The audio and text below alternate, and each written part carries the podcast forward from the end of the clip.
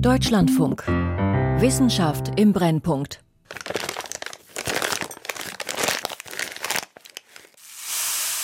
Sind Sie ein Zuckerfan? Oh ja, ja, leider. Ja, eine Schokolade, ja, Süßigkeiten, ne? Dem bin ich verfallen.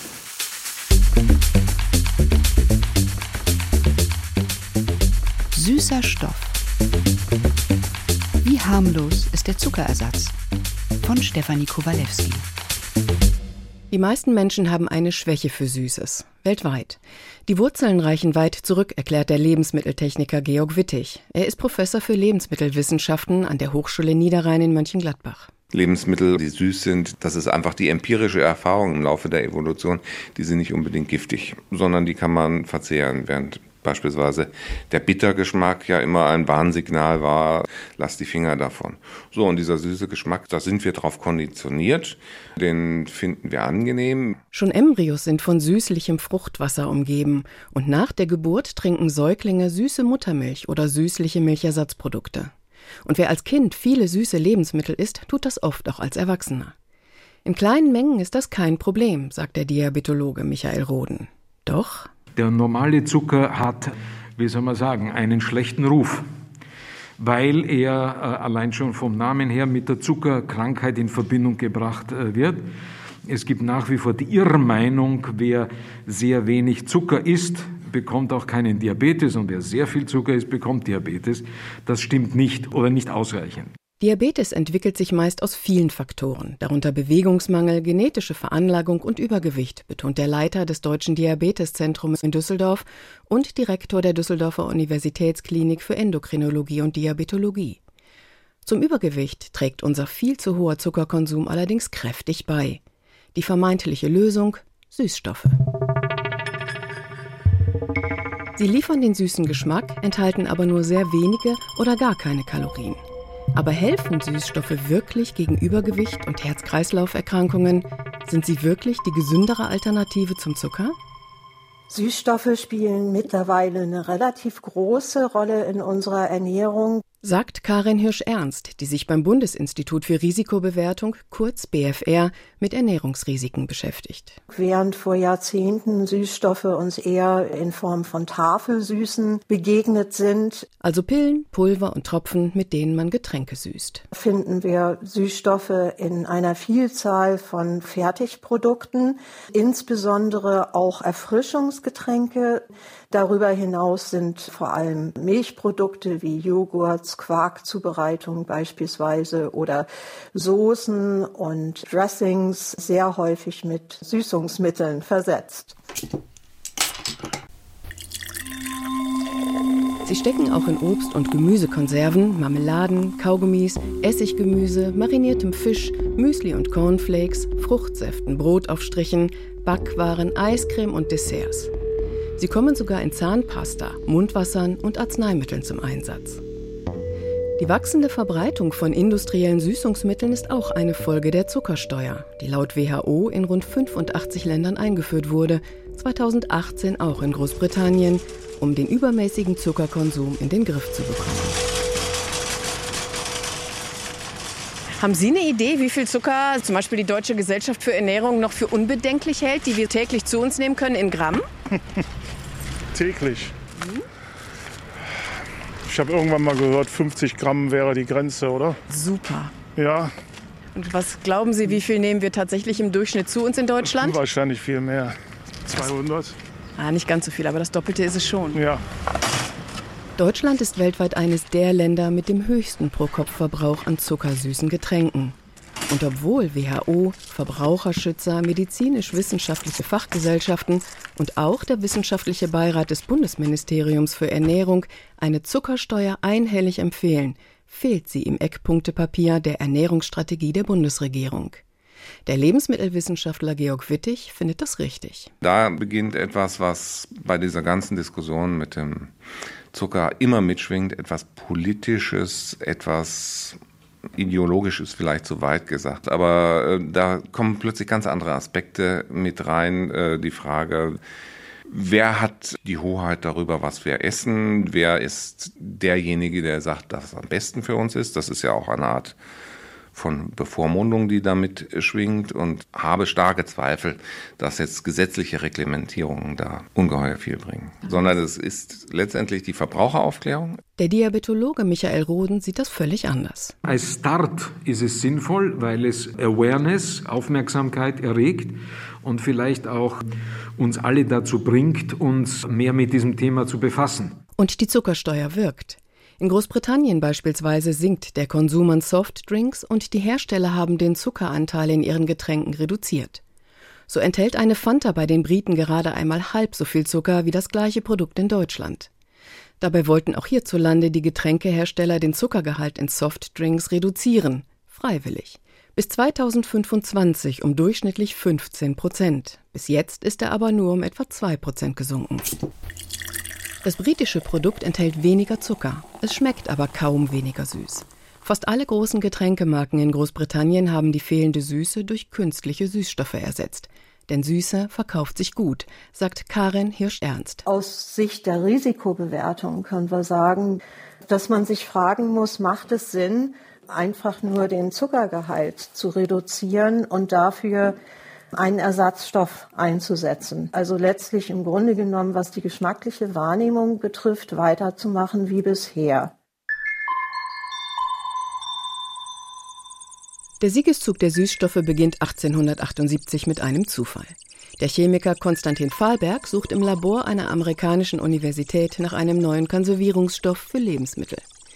Dabei entdeckt er zufällig eine Substanz, die extrem süß schmeckt. Er nennt sie Saccharin. Neun Jahre später, 1887, eröffnet Fahlberg in Magdeburg die erste Süßstofffabrik der Welt. Die Zuckerindustrie läuft Sturm dagegen, doch die damals hohen Zuckerpreise befeuern die Nachfrage nach dem industriell hergestellten Süßstoff. Trotz einigem Auf und Ab sind die Süßstoffe seitdem aus der Lebensmittelherstellung nicht mehr wegzudenken. Auch weil mit der kalorienfreien Süße das Problem des Übergewichts in der westlichen Welt bekämpft werden soll. Motto Süßstoff statt Zucker. Dass das nach hinten losgehen kann, das haben die Anfänge der Süßstoffe in den USA seinerzeit gezeigt. Sagt Lebensmittelwissenschaftler Georg Wittig. Da hat man ja auch Zucker durch Süßstoffe ersetzt. Und dann haben die Leute einfach damit nur noch verbunden die Idee, okay, ist kein Zucker drin, also kann ich essen, so viel ich will. Und das Ergebnis kann man, wenn man in den USA ist, ja durchaus auf der Straße sehen. Die Körperformen der Menschen dort sind ja doch überwiegend, ja, füllig. Übergewicht trotz kalorienfreiem Süßstoff. Wie kann das sein? Liegt es nur daran, dass wir Produkte mit dem Aufdruck Light und Zero quasi als Feigenblatt nehmen, um mehr zu essen? Oder regen industrielle Süßungsmittel sogar unseren Appetit an? Die Industrie sagt nein, denn Süßstoffe seien inert, heißt, sie beeinflussen unseren Stoffwechsel und unseren Blutzucker nicht, das stimmt laut neuesten Studien nur zum Teil, erklärt Michael Roden. Das heißt, der Abbau eines Süßstoffes im Körper an und für sich bedeutet keine Stoffwechselaktivierung. Nun muss man sagen, dass eben durch die indirekten, möglicherweise zentralnervösen oder Darmeffekte es eben nicht inert ist, sondern auf andere Weise den Stoffwechsel beeinflusst. Nämlich nicht direkt durch die Kalorien, sondern indirekt durch Hormone, durch Signale, die dann letztlich das Verhalten ändern. Zumindest für die Süßstoffe Sucralose und Saccharin konnten Forschende aus Israel, den USA und Deutschland zeigen, dass der Blutzucker sehr wohl durch den Konsum der künstlichen Süßstoffe steigt. Eine andere Theorie besagt, dass wir durch Süßungsmittel zwar Süße schmecken, aber eben nicht die Kilokalorien kriegen, die wir eigentlich damit assoziieren. Das könnte das Verlangen nach Süßem steigern und die Geschmacksvorlieben beeinflussen. Karin Hirsch-Ernst vom BFR zuckt mit den Schultern. Auch hierzu können wir keine abschließende Bewertung machen. Im Gegenteil, wir haben im Rahmen unserer Recherchen wichtige Datenlücken identifiziert. Und dazu gehört eben auch diese Frage, inwiefern Süßungsmittel oder Süßstoffe zu einer Geschmacksprägung führen oder Gewöhnung oder ob allein eine geschmackliche Wahrnehmung des Süßen im Körper Folgeprozesse auslöst, die sich ungünstig auf den Stoffwechsel auswirken könnten. Also hierzu brauchen wir auch gute, kontrollierte, systematisch durchgeführte Untersuchungen, auch Langzeituntersuchungen werden hier benötigt, um diese Frage abschließend zu beantworten. Viele offene Fragen. Trotz der vielen offenen Fragen hat sich in den USA die Anzahl an süßstoffhaltigen Produkten in den vergangenen Jahren vervierfacht.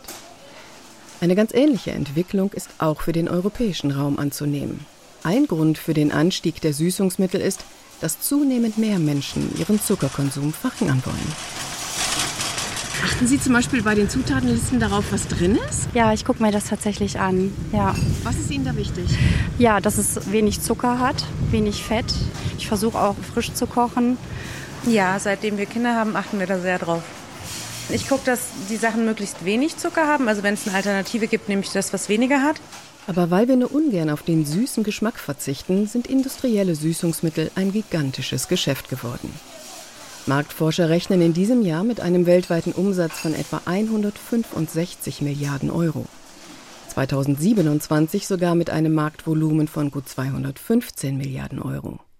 Das entspricht einem jährlichen Umsatzwachstum von fast 7 Prozent. Weniger Zucker heißt anscheinend oft mehr Süßstoffe in Lebensmitteln.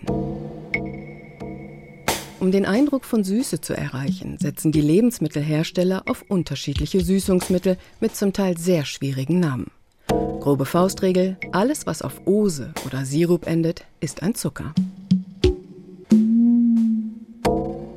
Saccharose, Haushaltszucker, Laktose, Milchzucker, Maltose, Malzzucker, Glucose und Dextrose, Traubenzucker, Fructose, Fruchtzucker, Invertzuckersirup. Ich habe mal ein Inhaltsverzeichnis, das ist ein zuckerfreies Kaugummi. Verstehen Sie diese Inhaltsangabe? Die steht so auf der Packung. Nein. da steht kein Zucker, aber mehrwertige Alkohole, 64 Gramm. Also was soll das sein? Äh, ja, ist fachchinesisch, ne? Also Chemie sollte man dann dafür schon studiert haben, denke ich mal. Ne? Mehrwertige Alkohole, auch Zuckeralkohole genannt, sind der chemische Name für Zuckeraustauschstoffe. Sie sind deutlich kalorienärmer als herkömmlicher Zucker und haben keinen Einfluss auf unseren Insulinspiegel. Das ist eigentlich der Trick bei diesen Zuckeraustauschstoffen. Wir können es nicht verstoffwechseln und damit schlagen sie dann brennwertmäßig geringer zu Buche. In der EU sind acht Zuckeraustauschstoffe zugelassen, deren Namen meist auf IT enden. Sorbit, E420, Manit, E421, Isomalt, E953, Maltit, E965, Laktit, E966, Xylit, E967, Erythrit, E968, Polyglycitolsirup, E964. Zuckeraustauschstoffe werden zwar aus natürlichen Rohstoffen gewonnen, sind aber stark verarbeitet. Sie haben nahezu die gleiche Süßkraft wie normaler Haushaltszucker, aber weniger Kalorien. Und dann gibt es noch die rein chemisch hergestellten Süßstoffe, die auch Zuckerersatzstoffe genannt werden. Bei den Süßungsmitteln haben wir zum einen rein chemisch hergestellte, wie das altbekannte Saccharin oder Zyklamat oder das Aspartam. Und wir haben dann eine neuere Gruppe von Süßungsmitteln. Das sind Naturstoffe, die eine süßende Wirkung haben, die aus Pflanzen extrahiert werden, wie beispielsweise das Taumatin oder das Stevia-Glykosid. Solche Süßstoffe sind teilweise tausendmal süßer als Zucker und enthalten dabei nur sehr wenige oder gar keine Kalorien. Das macht sie zum begehrten Zusatzstoff für Softdrinks, Snacks und Co. Derzeit sind in der EU zwölf Süßstoffe zugelassen, die in der Zutatenliste von Lebensmitteln gekennzeichnet sein müssen. Acesulfam K, E950, Aspartam, E951, Zyklamat, E952. Saccharin, E954. Sucralose, E955. Taumatin, E957. Neohesperidin, E959. Stevioglycoside aus Stevia, E960a. enzymatisch hergestellte Stevioglycoside, E960c. Neotam, E961. Aspartam-Acesulfamsatz, E962. Advantam. E969. Umfragen von Verbraucherschützern haben gezeigt, dass Werbeaussagen wie Zucker reduziert, zuckerfrei oder ohne Zuckerzusatz die Kaufbereitschaft erhöhen. Zumal Süßstoffe seit jeher als die gesündere Alternative zum Zucker vermarktet werden. Immerhin wurden sie lange Zeit gerade Diabetikern angeboten. Aber sind sie wirklich gesünder? Mit der Antwort tut sich die Forschung ziemlich schwer. Es gibt Studien, viele sogar, aber die meisten Studien zu Lebensmitteln sind gar keine Studien an Menschen. Die meisten Studien erfolgen an Mäusen, Ratten oder anderen Tieren. So ist das auch bei Süßungsmitteln, erklärt Karin Hirsch-Ernst vom Bundesinstitut für Risikobewertung. In den Tierversuchsmodellen können Sie genau definierte Bedingungen schaffen. Alle Tiere bekommen dasselbe Futter. Und der einzige Unterschied bei verschiedenen Tiergruppen ist die Dosis eines bestimmten Süßstoffs. Sie können das genau kontrollieren. Und das ist eben in Humanstudien schwierig. Um genauso saubere, evidenzbasierte Ergebnisse wie in Tierstudien zu bekommen, müsste man die Menschen stationär aufnehmen und jeden Menschen völlig gleich ernähren. Und das über einen möglichst langen Zeitraum, erklärt der Diabetologe Michael Roden. Das müsste so sein. Diese Studien sind aufwendig. Sie wären attraktiver für die Industrie, die solche Süßstoffe propagiert. Wir finden diese aber nicht so sehr. Das wird wohl auch einen Grund haben. Also solange die Unsicherheit da ist, ist es natürlich für die Industrie, die so etwas produziert, vorteilhaft und günstiger. Und in der Forschung Mittel für solche Studien zu gewinnen, ist nicht leicht. Obendrein verbietet es sich aus ethischen Gründen, Menschen so lange einzusperren. Das erklärt auch, weshalb wir bei kontrollierten Studien, also menschlichen Studien, eher es mit Kurzzeitstudien zu tun haben. Das heißt, wir müssen Kompromisse schließen und in dem Ausmaß, in dem wir bei diesen Studien Kompromisse schließen, wird auch die Aussagekraft geringer. Kompromisse sind eben Ernährungsstudien an Tieren, deren Ergebnisse aber nur begrenzt auf den Menschen übertragbar sind. Und sogenannte Beobachtungsstudien, die zwar über einen längeren Zeitraum laufen, aber recht ungenau sind. Und das Problem, was wir bei den Beobachtungsstudien gesehen haben, ist, dass oft gar nicht zwischen verschiedenen Süßstoffen differenziert wird. Also wir wissen dann nur, dass sie irgendeinen Süßstoff verwendet haben, aber wir wissen nicht welchen. Also von daher ist es nicht immer ganz einfach aus den Ergebnissen eine Kausalität oder einen ursächlichen Zusammenhang abzuleiten. Solche Studien können nur eine Korrelation zwischen Süßungsmitteln und unerwünschten Wirkungen aufzeigen und nicht beweisen, dass Süßungsmittel diese Wirkung verursacht haben. Jüngstes Beispiel sind drei Studien zum Zuckeraustauschstoff Erythrit, die allesamt ein erhöhtes Risiko für Herz-Kreislauf-Erkrankungen im Zusammenhang mit dem Süßungsmittel nahelegen. Doch unabhängige Experten kritisieren, dass die Beobachtungsstudie zu ungenau, die Dosis im Laborexperiment zu hoch war und nicht dem durchschnittlichen Ernährungsmuster entsprach und die Probandengruppe der dritten Studie mit nur acht Personen zu klein war. Dennoch zeigen die Studien, so die einhellige Meinung, wie wichtig Forschung auch zu bereits zugelassenen Süßungsmitteln ist und dass vor allem Langzeituntersuchungen fehlen. Letztlich ist bislang nur wenig wissenschaftlich belegt. Verursachen Süßungsmittel Krebs? Die Antwort ist nein. Im vergangenen Jahr hat die WHO erneut die Datenlage zu dieser Frage überprüft und insgesamt 48 Studien an Menschen ausgewertet. Sie fand keinen signifikanten Zusammenhang zwischen dem Verzehr von Süßungsmitteln und Krebs. Und Karies? Dazu gibt es ein sicheres Forschungsergebnis, dass Süßstoffe im Gegensatz zu Zucker kein Karies verursachen. Das war es aber auch schon mit den eindeutigen Erkenntnissen rund um Süßungsmittel. Viele offene Fragen. Helfen Süßungsmittel beim Abnehmen? Eher nicht. Lange wurden die meist kalorienlosen Süßungsmittel gerade Übergewichtigen und Diabetikern empfohlen. Die WHO arbeitet aber aktuell an einer neuen Leitlinie, in der der Hinweis, dass sich Süßstoffe zur Gewichtsreduktion eignen, nicht mehr enthalten sein soll. Richtig so, urteilt der Diabetologe Michael Roden. Ich glaube, das macht durchaus Sinn. Die Studien bei Patienten mit Diabetes haben ja gezeigt, dass es keinen Vorteil bringt, dass ein positiver Effekt, ein langfristiger, starker Effekt auf Gewichtsabnahme oder Vermeidung von Diabetes und Glukosetoleranzstörung nicht nachgewiesen werden konnte. In Deutschland sind spezielle Diabetiker-Lebensmittel übrigens bereits seit 2010 ersatzlos aus der Diätverordnung gestrichen worden, weil sie keinen Nutzen haben. Eines, was man auf jeden Fall sogar in den kleinen Studien findet, ist, dass die Fettverteilung sich verändert, das kann man ziemlich sicher sagen, und zwar in negativer Hinsicht.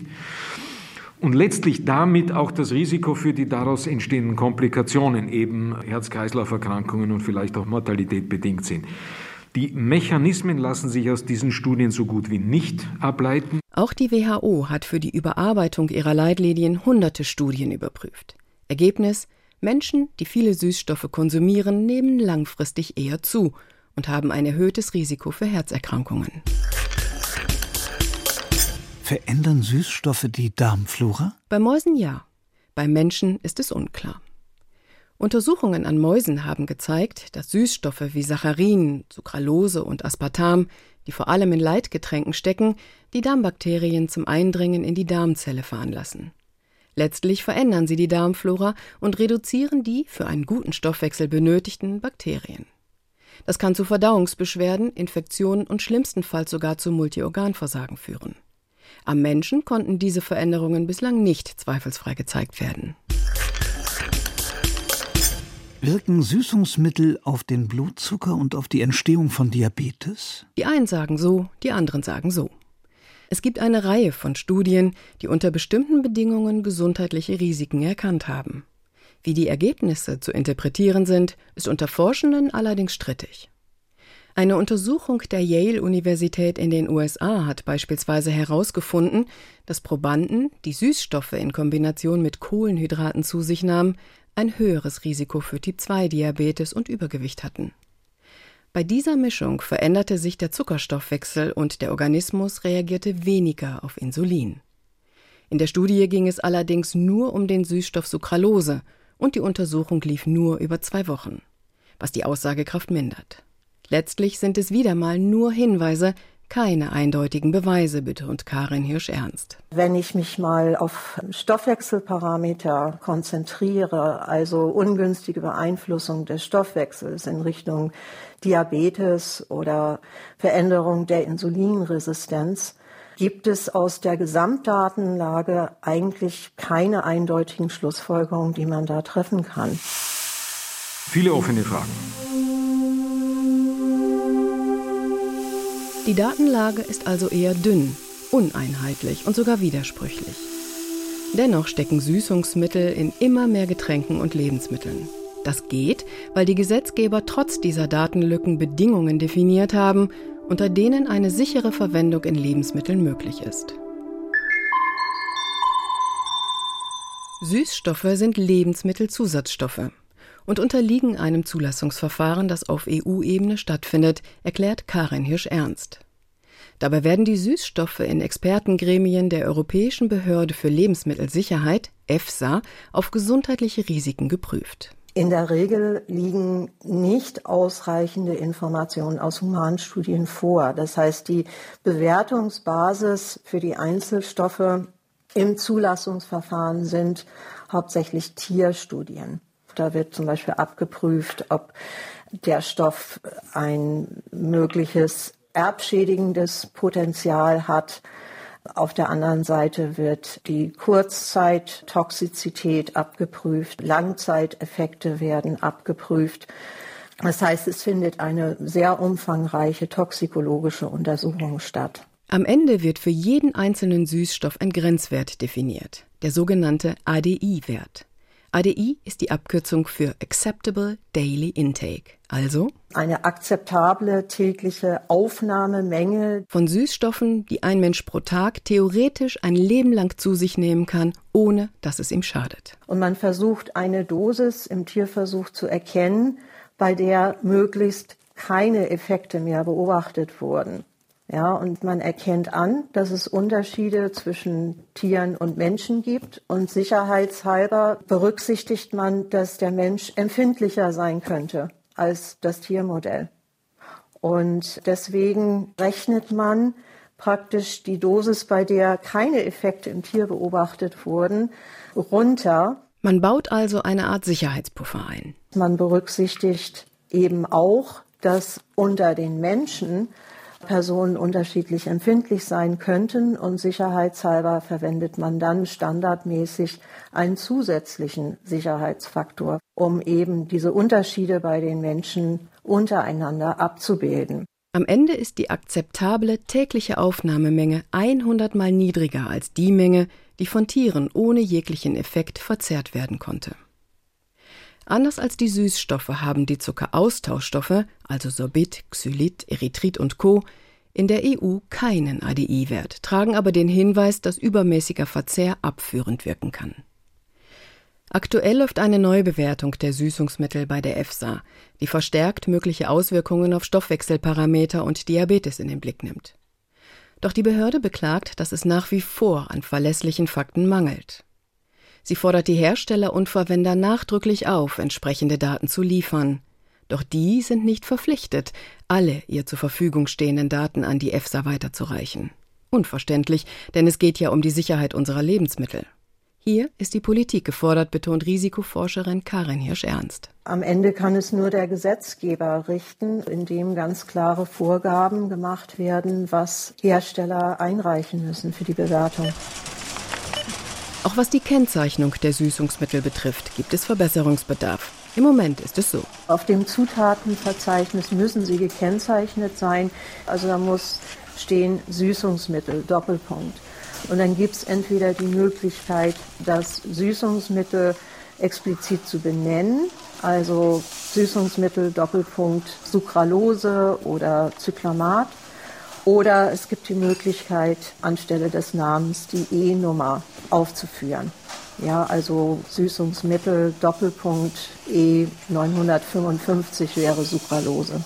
Helfen könnte eigentlich auch der grün-gelb-rote Nutri-Score, den Lebensmittelhersteller seit Ende 2020 freiwillig auf die Verpackungen drucken können. Doch Süßstoffe werden im Nutri-Score überhaupt nicht berücksichtigt.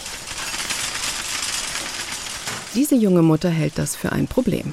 Problematisch, weil wenn die gar nicht bewertet werden, dann verfälscht das ja eigentlich komplett das Ergebnis. Tatsächlich führt das dazu, dass ein Bio-Apfelsaft wegen des hohen natürlichen Zuckergehaltes ein mittelmäßiges gelbes C bekommt. Cola Light jedoch ein gutes grünes B. Echt? Okay, das ist erschreckend. wow, nee, das hätte ich nicht gedacht. Verbraucherorganisationen wie Foodwatch finden, Produkte mit Süßstoffen dürften gar keine grüne Bewertung erhalten, denn sie lösen das Problem des krankmachenden Übergewichts nicht. Ebenso wenig wie die Zuckersteuer. Denn der deutlich gesunkene Zuckerkonsum schlägt bislang kaum aufs Übergewicht durch. Deshalb fordert Michael Roden von der Politik zusätzliche, verbindliche Maßnahmen, die eine gesunde Ernährung fördern und Lebensmittel mit vielen Zusatzstoffen unattraktiver machen. Die Deutsche Diabetesgesellschaft, die Deutsche Adipositasgesellschaft und auch Selbsthilfegruppen fordern ja auf gesundes, also Obst, Gemüse, eigentlich eine Zero Tax, das heißt eine 0% Steuer. Das wäre sicherlich sinnvoll, notwendig und findet nicht statt. Ernährungsminister Cem Özdemir begrüßt den Vorstoß zur Abschaffung der Mehrwertsteuer bei Gemüse und Co. Betont aber, dass er eine persönliche Haltung. Seitens der Bundesregierung gibt es dazu noch keine klare Positionierung. Was ist denn dann jetzt das Fazit?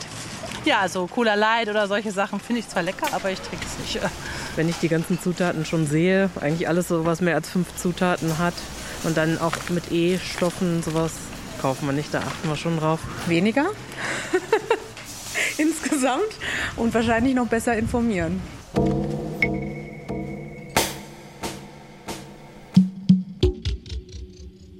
Weniger verarbeitete Produkte zu essen und auf die Zutatenliste zu achten, kann dabei helfen, sagt der Lebensmittelwissenschaftler der Hochschule Niederrhein, Georg Wittig. Wir brauchen auch ein Stückchen Eigenverantwortung. Ganz raus sind wir als Verbraucher nicht, sondern wir müssen uns auch darum kümmern, was wir verzehren. Und wenn ich dieses Thema Zusatzstoffe was über das Zulassungsverfahren in der Europäischen Union als vollkommen sicher gesehen werden kann. Wenn ich da Zweifel dran habe, dann habe ich immer noch die Möglichkeit, darauf zu gucken, mich zu informieren und selber zu entscheiden. Doch das ist gar nicht so leicht, denn künstliche Süßstoffe auf Verpackungen ausfindig zu machen, ist oft mühsam und kostet viel Zeit, denn sie sind in unzähligen Lebensmitteln enthalten. Und gerade weil Süßes uns manipuliert, essen wir mehr davon. Ein auf Zusatzstoffe erweiterter Nutri-Score wäre also dringend erforderlich, denn er würde uns mit seiner Kombination aus Farben und Buchstaben auf einen Blick zeigen, wie gesund ein Produkt ist. Die Biowissenschaftlerin Karin Hirsch-Ernst plädiert für ein Umdenken im Umgang mit Süßungsmitteln und unserer Gier nach süßem Geschmack. Angesichts der offenen Fragen, die bestehen, gibt es bei uns überhaupt die Überlegung, macht das Sinn, anstelle von Zucker den Verlust am süßen Geschmack aufzufüllen durch Zuckerersatzstoffe oder ob es nicht günstiger wäre, Zuckergehalte in Fertigprodukten langsam, langsam zu reduzieren, damit der Verbraucher sich auch an einen nicht ganz so süßen Geschmack gewöhnen kann. Doch die Ernährungsindustrie wird kaum freiwillig auf den Verkaufsschlager des süßen Geschmacks verzichten. Im Gegenteil. Die Werbung für süße Produkte richtet sich gezielt an Kinder, die, einmal gewonnen, oft ein Leben lang dabei bleiben. Ein Kind sieht in Deutschland pro Tag durchschnittlich 15 Werbespots oder Anzeigen für süßes und fettiges Essen. Das ist zu viel, findet Bundesernährungsminister Cem Özdemir. Er will an Kinder gerichtete Werbung für ungesunde Lebensmittel verbieten. Immerhin. Weniger Gier nach dem süßen Geschmack. Das wünschen sich laut Ernährungsreport des Bundesernährungsministeriums aus dem Jahr 2020 86 Prozent der Befragten. Eine große Mehrheit sprach sich also dafür aus, dass Fertigprodukten weniger Zucker zugesetzt wird, auch wenn sie dann nicht mehr so süß schmecken. Sich an weniger süß zu gewöhnen ist möglich. Die Umstellung dauert nur ein paar Wochen.